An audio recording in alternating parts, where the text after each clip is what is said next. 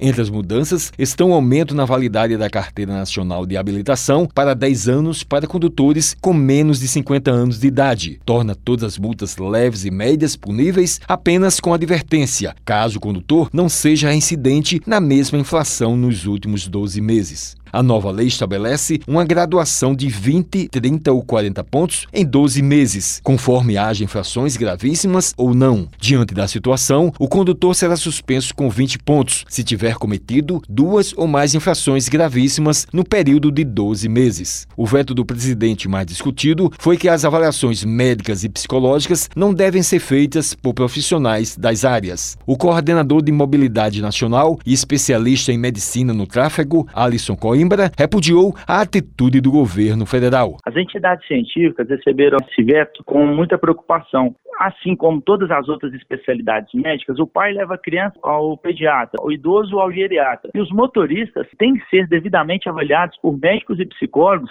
que detêm o conhecimento e a especialidade, pois é uma matéria que não se ensina nas faculdades. Isso é uma tentativa de desarticulação de uma especialidade. E as entidades e os conselhos de medicina e psicologia estão muito atentos e não aceitarão isso. Nós vamos derrubar esse veto no Congresso Nacional. O superintendente do Detran Paraíba, Agamenon Vieira, avaliou avaliou o novo Código de Trânsito. Essa alteração se esperava que fosse direta ou indiretamente combater essa guerra silenciosa. Os motoristas profissionais que conduzam carreta, questão do Uber, questão do táxi, esse aí é 40 pontos. Já para quem dirige como a gente, para poder iniciar o processo, ele não pode ter uma falta gravíssima. Se tiver uma falta gravíssima, cai para 30. Se tiver duas, cai para 20. Ele disse que as mudanças não vão diminuir a quantidade de acidentes que acontecem. Não tem uma sinalização de que essas alterações vão diminuir a quantidade de acidentes que nós temos. Tem um ponto positivo, o condutor alcoolizado, ele poderia transformar aquela penalidade em serviços à comunidade. Agora não, ele vai cumprir. O Wellington Sérgio para a Rádio Tabajara, uma emissora da EPC, empresa paraibana de comunicação.